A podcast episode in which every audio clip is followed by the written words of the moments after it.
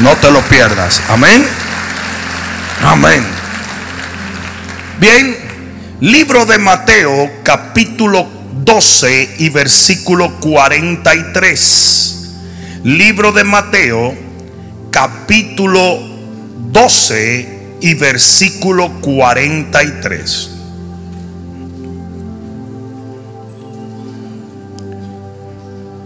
Dice la palabra de Dios. Cuando el espíritu inmundo sale del hombre, anda por lugares secos buscando reposo y no lo halla. Entonces dice, volveré a mi casa de donde salí. Y cuando llega, la halla desocupada, barrida y adornada.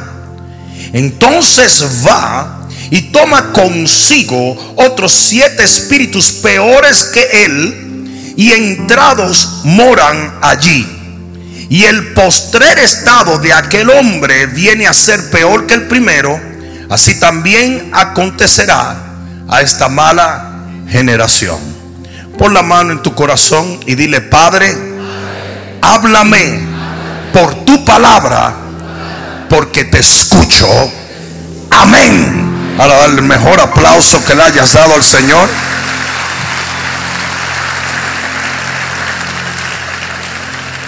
Y siéntate un momento. Lo que ustedes acaban de escuchar en este pasaje es la razón por la cual un hombre o una mujer de Dios llegan a cierto nivel en Dios y de repente se desploman. Hay gente que pasa la vida entera esperando una estabilidad en Dios, esperando un lugar en Dios, esperando llegar a un balance en Dios. Y en el momento en que llegan cometen el peor error de su vida, que es bajar la guardia. Y ahí es donde el enemigo viene y destruye y sabotea todo lo que ellos han hecho. El cristiano deja de batallar en el momento en que siente que obtuvo la victoria. Lo voy a decir otra vez. El cristiano baja la guardia cuando cree que ya obtuvo lo que quería. Es por eso que hay gente que se casan y se divorcian. Después que pasaron ocho años orando, tomando ducha fría, para que el Señor le diera ese gordo o esa morena y de repente ya obtuve la bendición, se acabó. Una cosa es recibir la bendición y otra es mantener la bendición. Y que tú llegues a recibir algo de Dios, como narra esta escritura, una persona que fue liberada de la influencia del enemigo, pero de repente dejó la casa adornada, barrida y tranquilita, en vez de buscarse cuatro bazucas espirituales y esperar al enemigo, entendiendo que el enemigo no se iba a quedar con los brazos cruzados. Y cuando el enemigo viene, no encuentra oposición porque la persona está durmiendo en sus laureles. Hace muchos cristianos. Yo soy cristiano, todo está bien. No, ahora es que comenzó la batalla en tu vida.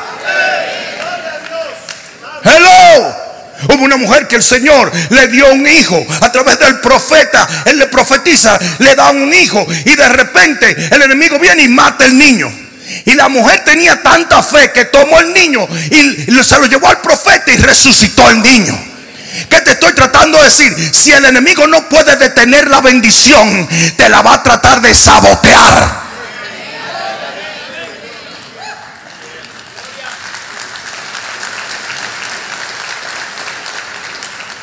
La Biblia nos da múltiples ejemplos de esto. La Biblia habla de la parábola del trigo y la cizaña. Y dice que el trigo estaba allí creciendo y que Dios lo plantó, pero el enemigo vino y metió cizaña allí. Él no arrancó el trigo, él metió cizaña. ¿Para qué? Para sabotear. Todos saben que la cizaña lo que hace es que trata de sabotear o matar el trigo. Y tú tienes que entender eso. Después que Dios te bendice, viene un cambio de estrategia del enemigo que dice, si no pude parar la bendición, voy a tratar de destruir con lo que Dios te bendice. Yo no sé quién fue que yo vine a hablarle hoy. Siete espíritus peores. O sea, él lanza un ataque aún peor. En el libro de Mateo capítulo 12, versículo 9, habla la Biblia de que después que Lázaro resucitó, ¿fue esto un milagro glorioso o qué? Lázaro resucita y dice que había un complot para matarlo.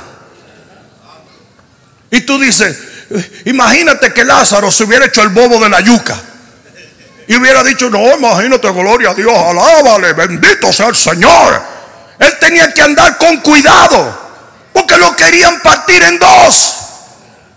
Y cualquiera dice, no, gloria a Dios, el Señor me sanó. Sí, pero tienes que defender tu sanidad. El Señor me bendijo con una familia. Tienes que velar por esa familia. El Señor me prosperó. Tienes que cuidar que el enemigo no devore lo que tienes. El Señor me salvó. Cuidad tu salvación con temor y temblor. El problema con los cristianos es que nos descuidamos. El Señor nos lleva a un lugar y pensamos que ya porque Dios nos puso allí, nadie me quita. That's a lie. Eso es una mentira. El trabajo de Dios es ponerte allí, pero el trabajo del enemigo es quitarte. Y usted está en el medio. Yo estaba aconsejando una, una hermana que me dijo, pastor, yo duré, después que enviudé, 13 años orando para que Dios no me dejara solita. Y me dio a esta mojiganga de hombre. Ya, ya empezó mal la cosa. Yo me di cuenta que probablemente el esposo primero de ella se murió porque quiso. Yo creo que ese tipo le dijo, Señor, llévame ahora o me mando yo para salir de esta mujer de aquí. Y por 25 minutos la hermana me habló tontería y media del hombre, babosadas, ñoñerías. Y que él come nueces y deja las, cáscaras de las nueces en la mesita de noche. Y que se, yo le dije, pero, pero, pero, qué disparate. La realidad era que en todos esos años ya se había acostumbrado a vivir sola. Era una mujer muy limpia. Nosotros los hombres no somos tan limpios. El hombre que es demasiado limpio es gay.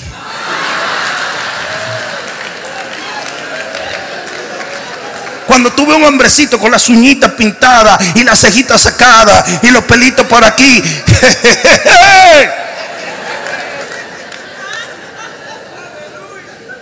No, no, el hombre es bruto. El hombre es una cosa tosca y bruta. Y le salen pelos y olores por diferentes lugares. Eso es hombre, hombre.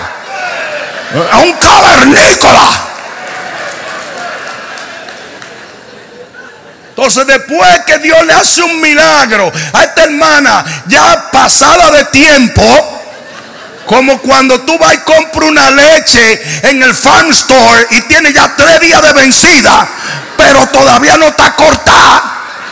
Era como su último chance y este gordo, ciego y loco se lleva esta gotera, porque dice que como una gotera es la mujer eh, eh, eh, tóxica, como no dice así la Biblia, pero en Proverbio dice que es como una gotera, ahí, ahí, ahí, ahí.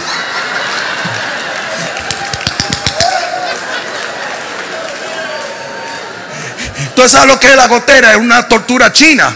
Así mismo son las mujeres tóxicas. Yo estoy viendo dos o tres tóxicas incómodas. Quiero que sepan que tengo seguridad por todos sitios. ¿Oíste? Y estoy viendo hombres diciendo. A que no hace eso cuando la suegra tuya está del otro lado. Porque hay tóxicas que vienen con equipo y todo. Con entrenador y coach. Se llaman la suegra. Porque ellas dicen, dos son mejores que uno. y hacen un team en tu contra. Pero la cosa es, después que Dios le hizo un milagro a esta hermanustra, ella estaba matando su milagro y muchos cristianos le pasa lo mismo. Piden hijo y después quieren tratarlo como un perrito. Piden un hogar pero no lo cuidan. Piden una relación con Dios, pero no quieren servirle. Piden prosperidad, pero dejan de diezmar. Ah,